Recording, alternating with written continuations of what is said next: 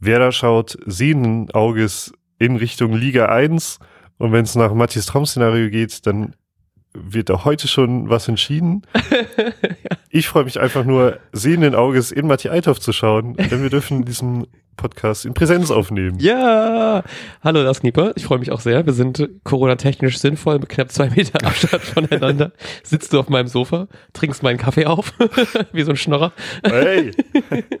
Aber passend zu dem heutigen Tag aus einer Werder-Tasse, die gut abgerockt ist, wie es hätte Werder sein können nach der grausigen Hinrunde. Ich habe letztens noch drüber nachgedacht, wie schön ich das finde, dass Markus Anfang so ein Arsch ist ähm, und uns ohne Werder beschert hat. Also eigentlich äh, vielen Dank nochmal an dieser Stelle. Und dass wir tatsächlich jetzt so krass um den Aufstieg kämpfen, dass wir es an diesem Wochenende zumindest schon fix machen können, nicht aus eigener Kraft, dass wir zumindest Platz eins bis drei belegen. Und zwar, wenn, ich glaube, ich habe es noch im Kopf, Hamburg darf nicht gewinnen und Nürnberg muss gegen Pauli gewinnen. Das wären die Szenarien, wenn wir heute Abend gegen Kiel gewinnen, mit mir im Stadion, dann äh, können wir tatsächlich Samstag schon Platz 1 bis 3 gefestigt haben. Das wäre natürlich hammergeil. Dann wird sich mein Stadionbesuch halt eben noch, noch mal ein bisschen mehr freuen. Ja, ich bin, ich bin und bleibe, ich gönne dir diese die Folge auch nicht, also, ohne mich im Stadion. Äh, und ich möchte einfach mega gerne halt die Spannung aufrechterhalten. ja. Ähm, und irgendwie freue ich mich, ich freue mich sogar, muss ich auch sagen, dass Hamburg wieder in Form zu sein scheint oder so. Ich habe, also ergebnistechnisch zumindest. Ähm, ich freue mich sogar, dass die nochmal dahin kommen. Einerseits, weil ich nicht sauer bin, wenn die auch aufsteigen. Ja. Und andererseits, äh, weil ich auch lachen würde, wenn es wieder nicht klappt. Aber das Wichtigste ist natürlich Werder Bremen. Ähm, bist du, Kiel ist ja, also viel, man redet ja viel darüber, Liga 2, mega spannende Liga, ist es ja auch. Aber der Abstieg ist ja zum Beispiel schon, Mhm. sch- schon gegessen. Mhm. Das ist ja sonst immer die Spannung der ersten Liga eigentlich.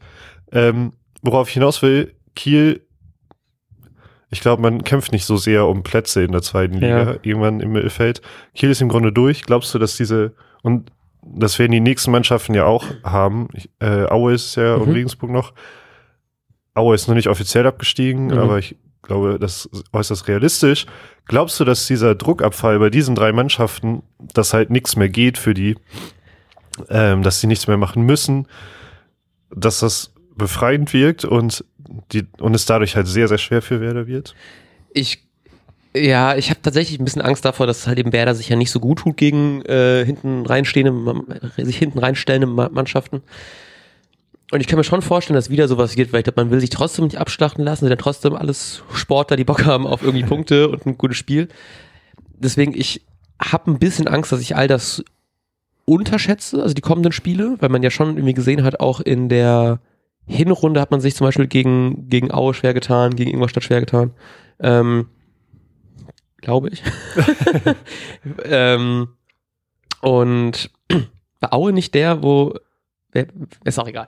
Ähm, Ich bin auch grad richtig unsicher, was beim Hinspiel war. ja, also wir sind noch leider so schlecht hier verkabelt, dass wir leider gerade nicht gut nachgucken können, ähm, ohne Soundqualität zu vermindern. Deswegen tun wir euch das nicht an, liebe Hörerinnen und Hörer. Ähm, ich ich frage mich tatsächlich, was dann so ist bei so bei so Mannschaften, wo es um nichts geht. Und deswegen ist halt auch beim HSV so, so Schalke, Pauli, äh, Nürnberg spielen ja alle irgendwie noch gegeneinander. Und Werder und HS, der HSV haben jetzt halt eben ein relativ leichtes Programm, aber bei Mannschaften, wo es halt eben um nichts geht, ich und dafür kenne ich leider die zweite Liga auch zu wenig. So, ich, irgendwie in der ersten kannst du immer noch irgendwie um einen Europa League Platz, um irgendwie noch eine bessere Platzierung kämpfen. Ich weiß nicht, wie das in der zweiten ist, ob da wirklich so nicht, nicht die Leute am Ende noch so den Arsch aufreißen. Ich könnte es mir vorstellen, ich glaube, deswegen wird es nicht so einfach, wie er hofft, aber ich glaube tatsächlich, dass dieses Schalke-Spiel so viel Rückenwind uns gegeben hat, dass wir das auf jeden Fall heute, glaube ich, gut machen werden. Und ich habe tatsächlich ein bisschen Bedenken vor, vor dem Aue-Spiel. Ähm, aber ich fühle mich ein bisschen sehr sicher, was es angeht. Und das könnte aber auch sehr trügerisch sein. Ja, aber ich habe immer, also ich hatte schon häufiger das Gefühl, aber vielleicht war es dann noch immer ein bisschen auch erste Liga noch, ähm, dass sobald bei Mannschaften so ein Druckabfall ist, gerade bei Mannschaften, die absteigen, die so Mhm. sicher abgestiegen sind, plötzlich holen die noch mal drei Punkte Ja. irgendwie, äh, und niemand rechnet damit. Äh, deswegen, obwohl es so ein vermeintlich leichtes äh, Restprogramm ist, bin ich extrem vorsichtig. ja. Ähm, denn gleichzeitig ist es ja auch so, dass wir da schon, haben wir schon gesagt, in einer extrem guten Ausgangsposition Ja. ist. Ähm, oh, hoffentlich ist die Aufnahme nicht abgeschmiert. Hallo. Weil das zweite Bildschirm geht grad nicht an. Nein, das ah, funktioniert. sehr gut. Okay, pardon. Ähm, wir hatten jetzt in einer extrem guten Ausgangslage und das natürlich verleitet das ein bisschen dazu, zu sagen, ey, wenn wir jetzt einmal verlieren, ist es gerade nicht so schlimm. mhm. Was am Ende, glaube ich, wirklich so ist, aber sagst du das einmal, sagst du das halt vielleicht noch Dreimal. Mal. Ja, genau. ähm, genau, deshalb muss man, glaube ich, wirklich vorsichtig sein und darf sich trotzdem genauso sehr über drei weitere Punkte freuen, Ja. wenn sie denn eintreten. Was wären deine drei Lieblingsaufsteiger? Also was wäre deine Traumplatzierung am Ende von den ersten drei Mannschaften? Die Frage war komisch, ich hoffe, du verstehst, ja, was ich ich glaube schon. Ähm, wenn es mir rein um den um den deutschen Fußball und so geht, dann ist es, glaube ich, relativ klar äh, Werder, Schalke, HSV. Ja. Ähm, wenn es nach Sympathien geht, wäre es natürlich Werder, St. Pauli. Ja. Im Grunde genommen Darmstadt, Oh, Aber- wirklich? aber ähm, ja, weil, also ich spüre keine Sympathien für Schalke und den HSV. Aber Darmstadt soll ja nicht in die erste Liga. Deshalb würde ich dann vielleicht schon den HSV lieber haben. Ja. Ich denke das nämlich auch, aber ich würde HSV in der Relegation gerne haben.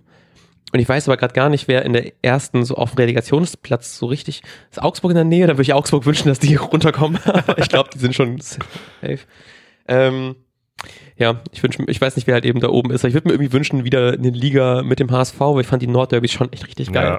Ja. Und deswegen hätte ich am liebsten eigentlich Werder, Pauli und den HSV oben. Einfach für die geilen Nordderbys und dass ich nicht so weit zu Auswärtsspielen fahren muss.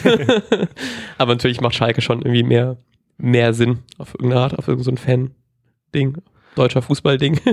Ja, ein, man muss ja eigentlich seit dem, seit dem Dachgeld bei Sch- Schalke, äh, denke ich auch irgendwie, oh, wäre schon geil, wenn die einen auf die Mütze kriegen. Ne? Ja. Ähm, aber am, am Ende ist mir eh nur wichtig, dass Werder da oben steht. Ich Ja. glaube, wir haben schon krass überzogen. ja, ich finde es immer so schön, wenn wir in Person sind, dann habe ich immer noch mehr Bock, mit dir darüber zu reden. Deswegen, am Anfang haben wir mal überlegt, für die Leute, die uns nicht seit erster Stunde hören, ob wir einfach in unserem fünfminütigen Vorbericht, der deswegen ja 5 vor 15.30 hat, nee, 13.30 mittlerweile heißt, dass wir einfach nach fünf Minuten einen krassen Cut machen, einfach aufhören zu reden. Aber ich bin froh, dass wir das nicht tun.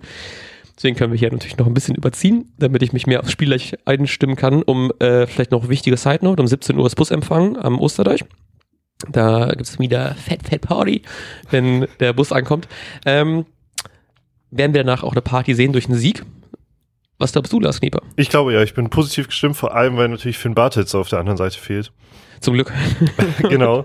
ähm, und, ich, und ich hatte schon das Gefühl, obwohl man krass gefeiert hat auf Schalke, dass ähm, allen bewusst ist, es wird niemals reichen und da muss noch was passieren. Mhm. Und was gibt's Schöneres, als im Weserstadion zu gewinnen? Und wie hoch werden wir das tun? Das wird, glaube ich, knapp 2-1. 2-1. Oh, ich habe richtig Bock auf ein Spektakel. Ich sage halt eher das, was ich hoffe, das, was ich glaube. Ich hoffe, wir gewinnen einfach 3-0 und ich habe eine richtige Party heute im Stadion. ich freue mich da sehr drauf. Ob das so war oder nicht, werden wir im Nachbericht hören. Vielleicht am Sonntag noch in Person. Ja. Geil. Ah, da können wir wieder ein bisschen überziehen, wenn du nicht deinen Zug verpassen möchtest. Ich- Äh, wünschen euch ein wunderbares Wochenende, einen wunderbaren Spieltag und wir sagen bis dahin. Ciao, ciao. Tschüss. Und jetzt läuft der Ball.